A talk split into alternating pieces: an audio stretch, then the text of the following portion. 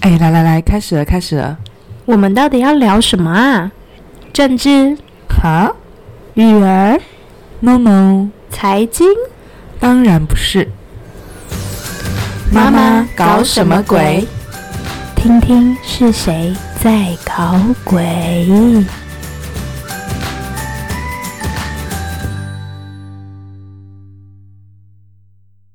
大家好，欢迎收听《妈妈搞什么鬼？我是马尼。我是 w i n n i e Hello，How are you today？唠英文是哪一招啊？你是打算扩展版图到国外去了吗？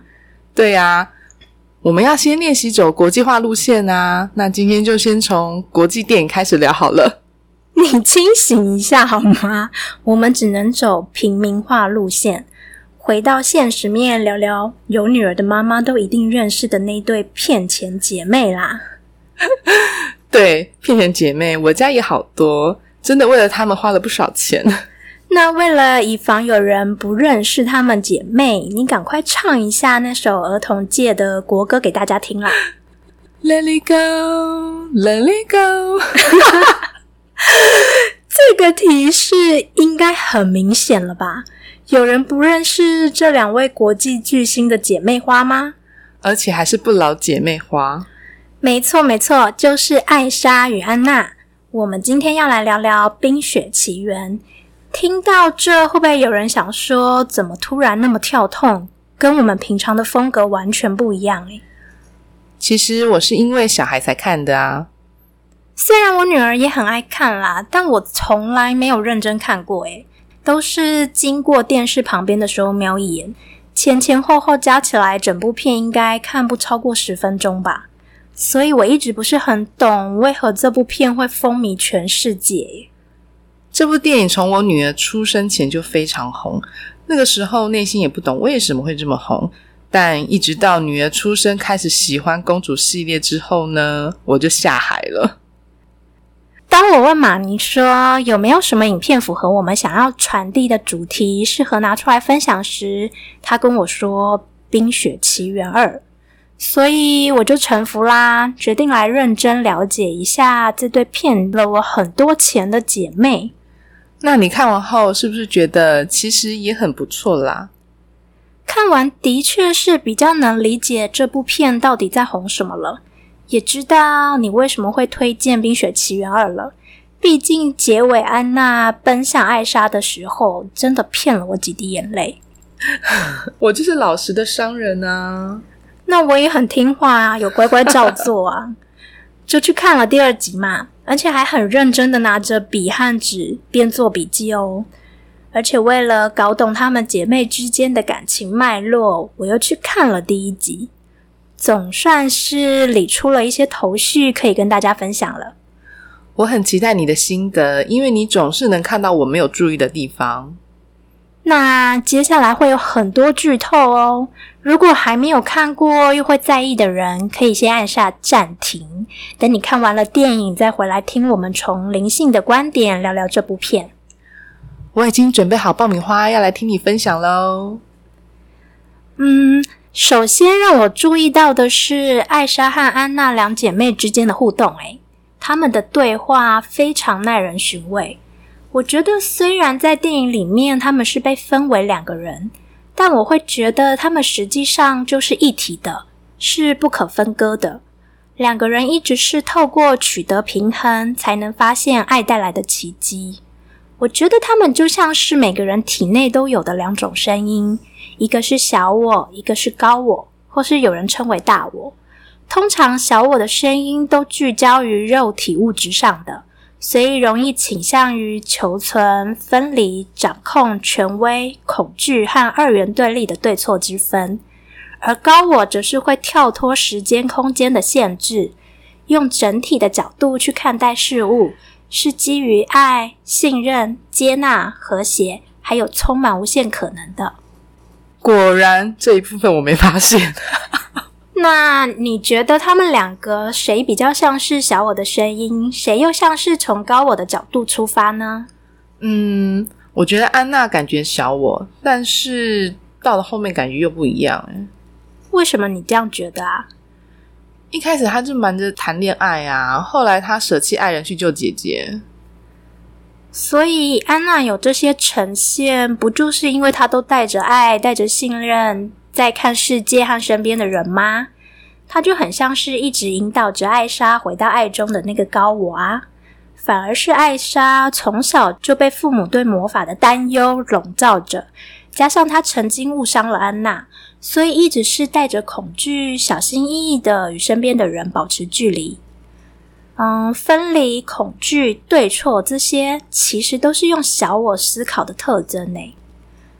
老天啊，我完全会错意了耶！没关系，每个人的感受本来就不同啊。这只是我以自己的角度去观察得出来的结论啦。我发现，在第一集，他们其实就是两个极端的面相。我觉得安娜就很像是婴幼儿时期的我们，每个人与生俱来就是带着爱、带着信任在面对世界的。天生没有被教导的时候，其实是不懂得区分你我他的。养育过小孩的人应该都会发现，婴幼儿的脑袋中是不存在自己和别人是不一样或分离的，所以也就会一直黏着照顾者，并没有彼此是两个不同个体的概念。因此啊，一分开就会哭，而且刚学说话的时候真的是蛮好笑的，会一直搞不清楚你和我，所以也就代表着，其实原本他们是不会分你我。啊，原来如此哦！安娜似乎也就是很原始的我们呢。即便艾莎一直拒绝他，他还是没有放弃要接近艾莎。他也可以信任刚认识的男人，就想嫁给他；也可以信誓旦旦的跑去追艾莎，然后说她是我姐姐，所以她不会伤害我。反观艾莎呢，就像是一路被普世价值制约的我们。开始被教导对错好坏，也慢慢学习到你和我和他是分离的，然后恐惧自己真实的样子与众不同，不会被接纳，或是恐惧呈现原本的自己会伤害或造成别人困扰之类的，所以一直将真实的面貌藏起来。但其实我觉得，我们每个人都像艾莎一样，拥有与生俱来的魔法。我们的魔法啊，就是自己最独特的样子。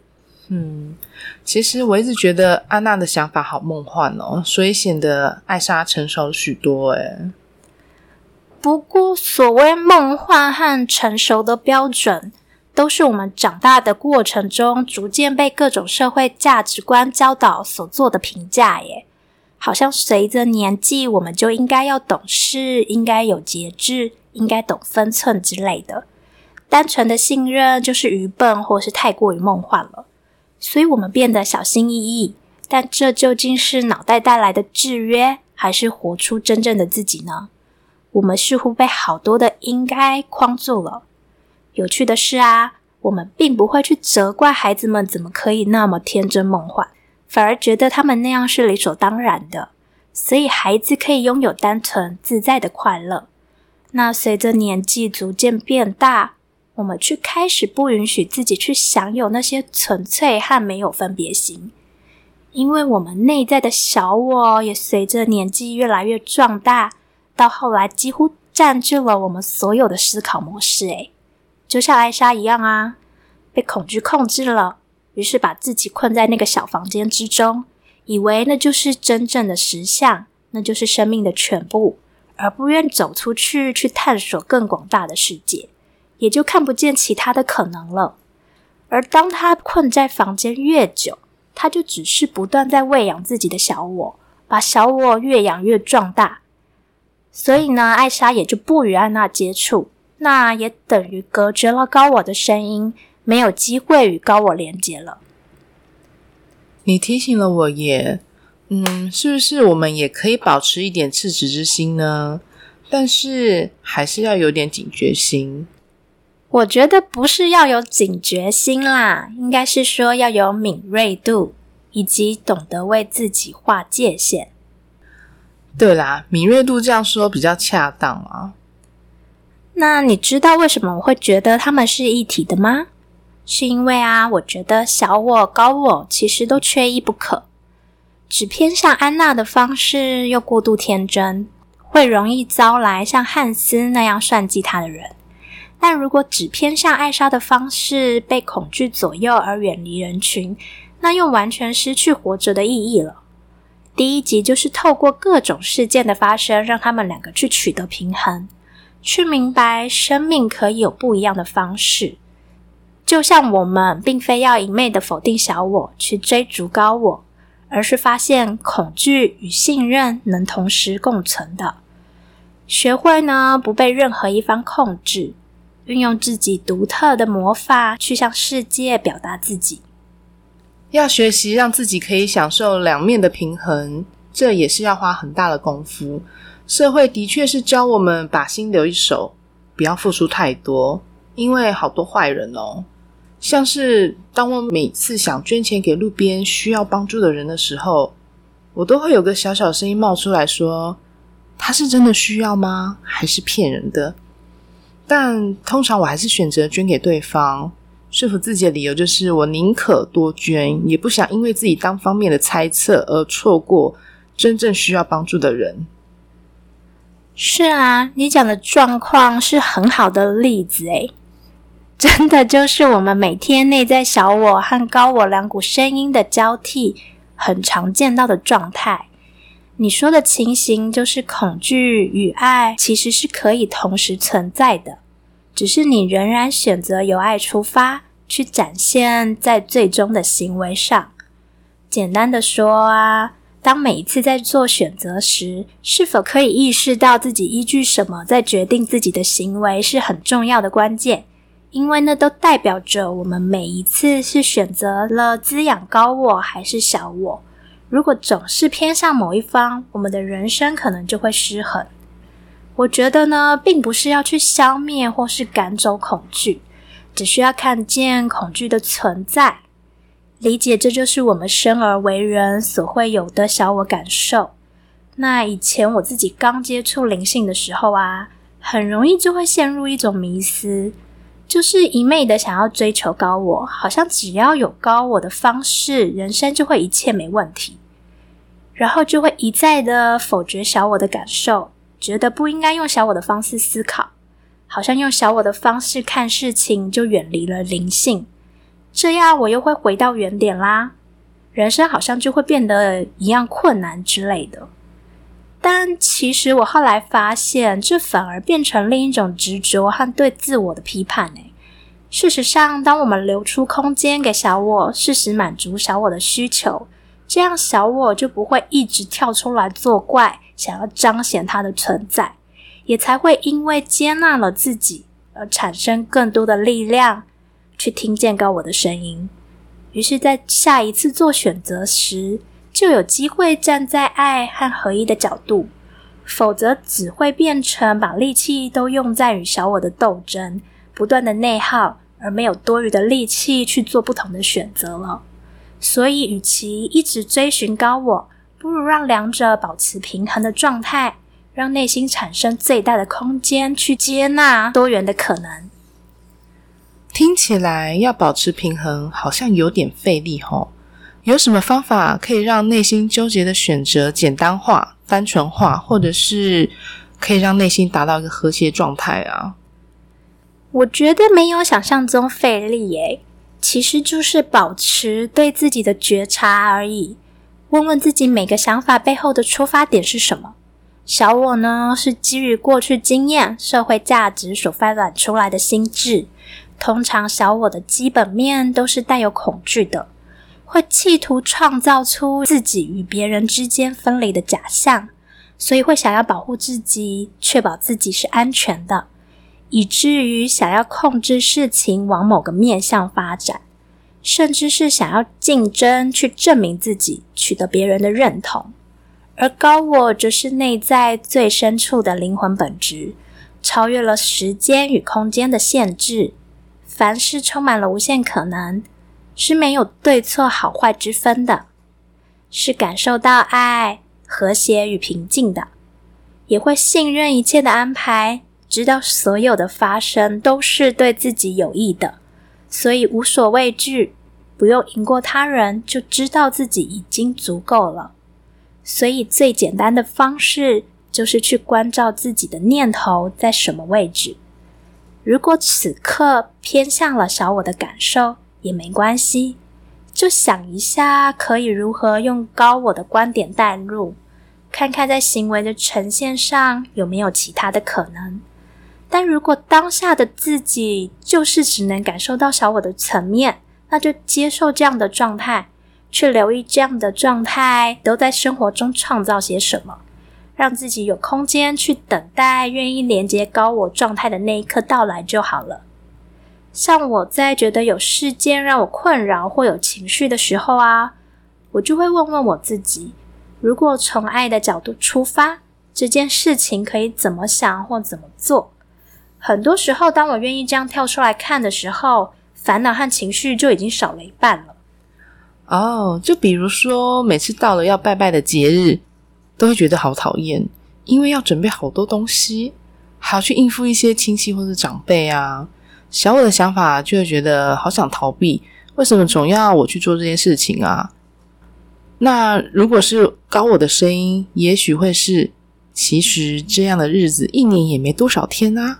而且要我去处理这些事情，代表我能力超好诶，是不是这个意思？嗯，但其实如果真的连接到自己内在高我的声音，不一定只是同样去做，然后转换心态而已，也有可能是承认自己不想做，带着信任去沟通啊。不过我们更深入一点探讨好了，前面有说小我通常带着恐惧嘛。所以明明不喜欢，为什么仍然要去做呢？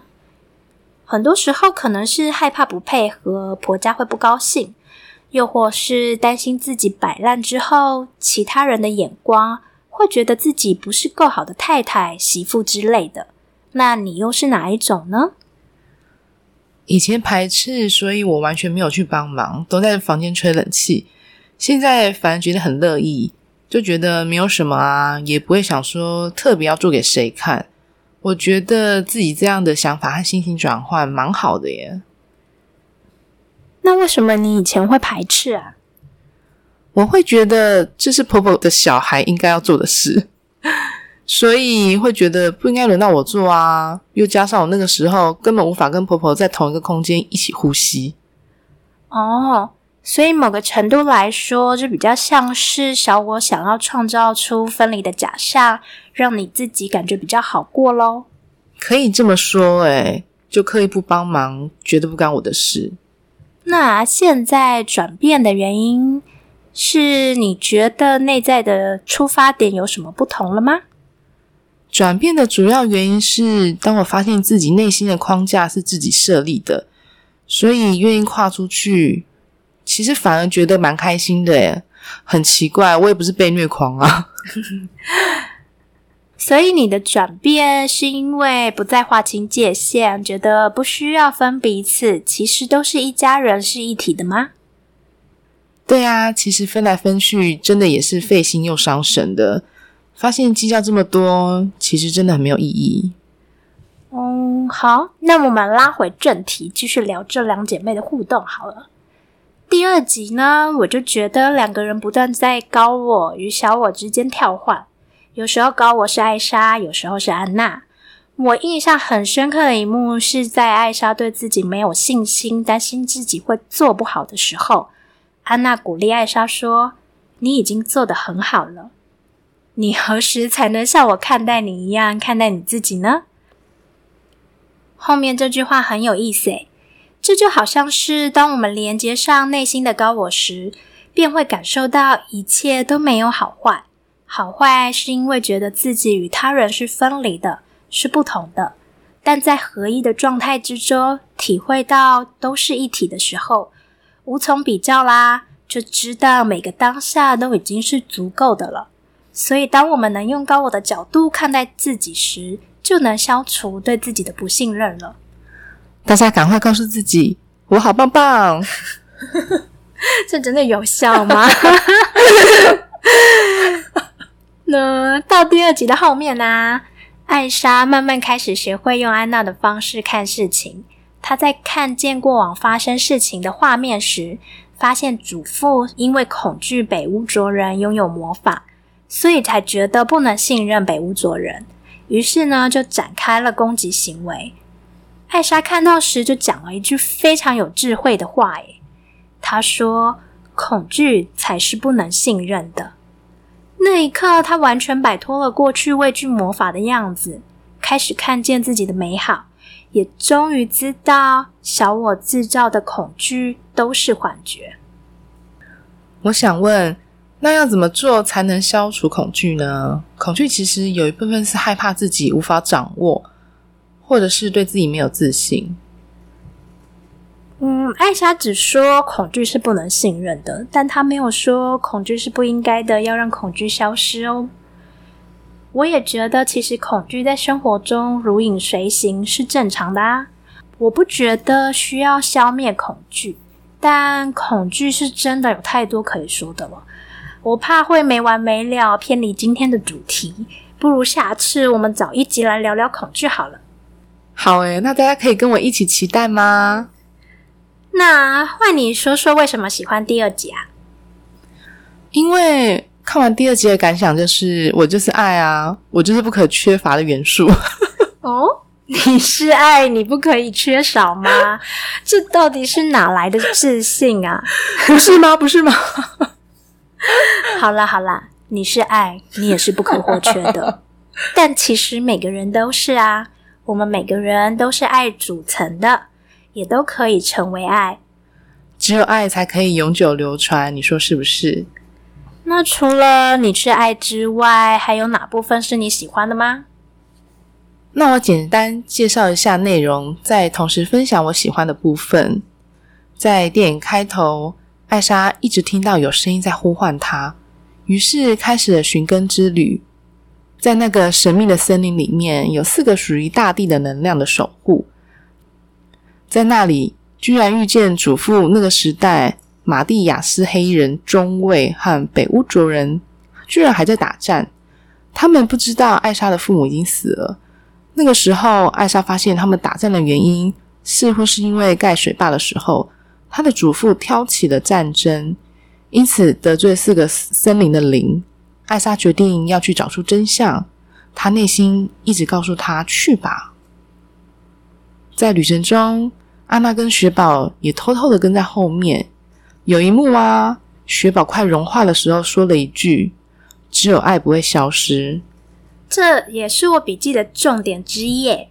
影片开头，雪宝跟安娜聊天时，曾经担心的问说：“会不会没有什么是永远不变的？”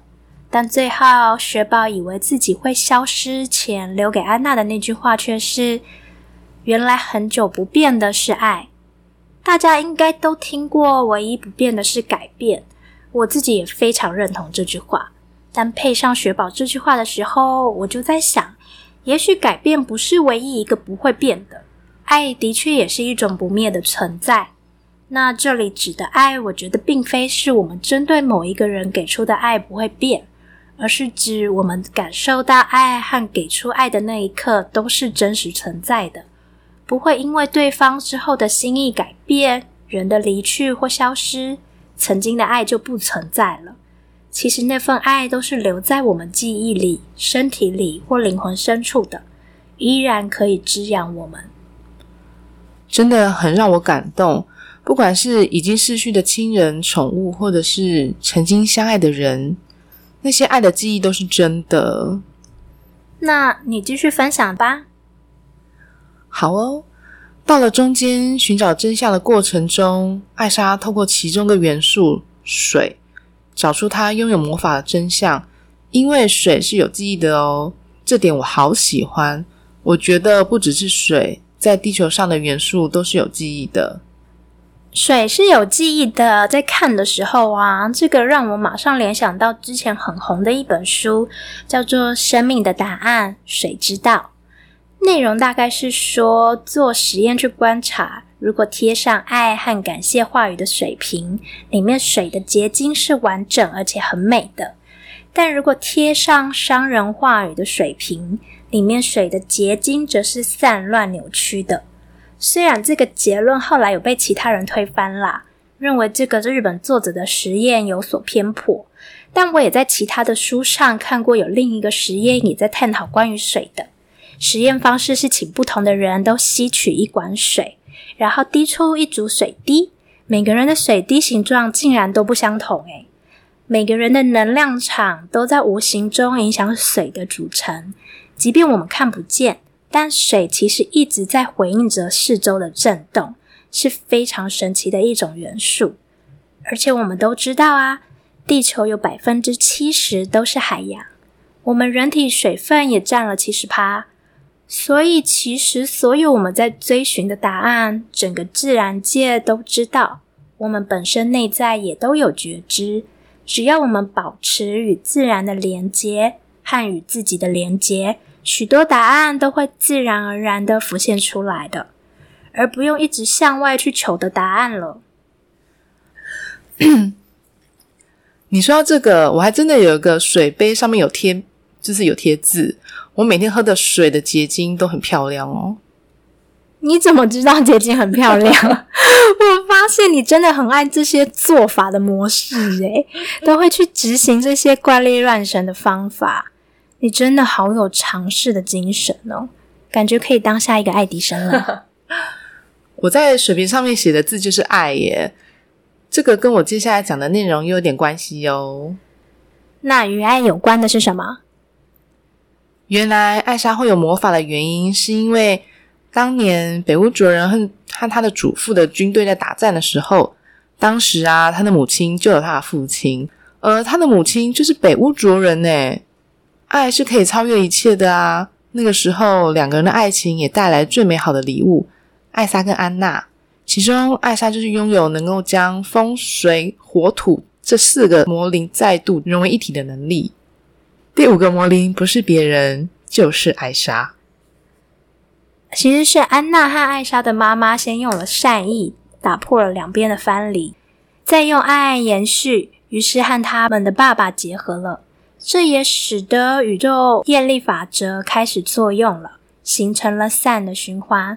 所以，艾莎不只是拥有北乌卓人运用自然界的魔法，甚至可以结合自然界的元素去发挥更大的力量。虽然安娜看似没有魔法，可是就像我前面提到的，我觉得他们两个是一体的，同样都是礼物。所以，安娜的魔法是一直保有最本然的心。成为真正守护艾莎的那盏高我明灯。这个故事告诉我们，生两个恰恰好。你觉得好适合去做催生广告，但是生三个的情何以堪啦？三个报公又都会上，所以大家可以放心。要来讲正经的，所以《冰雪奇缘》这个故事究竟要告诉我们什么呢？我的结论就是。爱是可以超越一切种族跟语言，只要心中有爱，生活就无爱啊。当心里有爱的状态，看什么都可爱。当然，这都是需要生活中不断堆叠的练习，就跟感恩一样。再来就是艾莎，她的超能力就是因为她的母亲抛下了仇恨，去救了艾莎的父亲，而森林的灵赠予艾莎的礼物，这是很大的力量，可以让森林恢复平静。让其他四个元素合为一，可见啊，跨越偏见、仇恨或是一些小我内心的想法之后，其实拿回内心更大大力量啊，得到的回馈更多哦。我觉得《冰雪奇缘》这两集就像是一个我们每个人找回自我的过程，从害怕面对自己、不相信自己，再慢慢的。听见最内在高我的呼唤之后，愿意踏出原本的舒适圈，去感受自己拥有的力量，最后看见自己的美好以及能为他人做的贡献。但这不是专属于童话或公主的道路，而是鼓舞我们每一个人都能朝自己的英雄之旅迈进。不是成为别人的英雄哦，而是成为自己的英雄。嗯。找到让自己发光的方式啊，然后就可以慢慢感染到其他的人。我觉得还有值得一提的是啊，刚开始艾伦戴尔王国不平静的时候，艾莎和安娜询问地精究竟发生什么事情时，地精回答说：“要找到过去的真相，否则看不到未来。”我觉得这里面有很深的隐喻，诶，你觉得会是什么呢？我对这一段也很有印象，仿佛是在对我说话一样。嗯，当生活中发生一些状况的时候啊，人们常常会被自己的情绪带着走。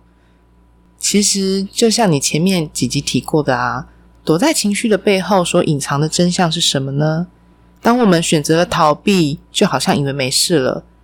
但这些状况未来会一直反复的发生啊，直到自己愿意去面对真正问题的核心，去解决它，才是真正的方法。我自己认为啊，这句话代表着，如果此刻所面对的问题没有去厘清背后长久以来的脉络，那我们只会一直活在过去，而不能创造不一样的未来。也就是说，我们现在的行为模式。有绝大部分都是被潜意识控制的。潜意识又是怎么形成的呢？就是从小到大生活中各种事件，我们透过无感的感受去经验后，在脑中记录下来的讯息。当那样的信念和反应越来越熟悉之后，就会变成自动化的模式。如果没有特别去觉察，啊并不会发现自己在自动导航中，诶，被潜意识带着走而不自知。也就只能一直创造跟过去一样的现在了。所以，透过有意识的去检视每一个模式或信念是过往什么样的情况所造成的，才能真正回到源头去解除自动驾驶，把方向盘掌握回自己的手中，才能去到你真正想要的未来。像是艾莎从过往的真相中发现，原来她的魔法是一份祝福，不是诅咒。而扭转对魔法的信念，因此能创造不一样的未来。也发现了爱可以化解曾经无法解决的问题，于是用爱来取代了恐惧。所以结论就是，公主电影还是值得一看啦。毕竟里面藏有许多发人省思的细节。看公主电影才不会有公主病啦。那如果你喜欢我们的节目，而且使用 Apple 手机的话，赶快到节目下面留言打新评分，让我们的节目有机会被更多人听见。或者你愿意支持我们有余裕的制作更好的内容，可以点选资讯栏里面的链接，小额赞助我们哦，我们会非常感谢你的。没错，感谢。那如果你有什么想对我们说的话，或是想与我们讨论节目的内容，都欢迎你到脸书的私密社团找我们聊天哦。请在脸书搜寻“妈妈搞什么鬼”，里面也会有许多不定期的活动哦。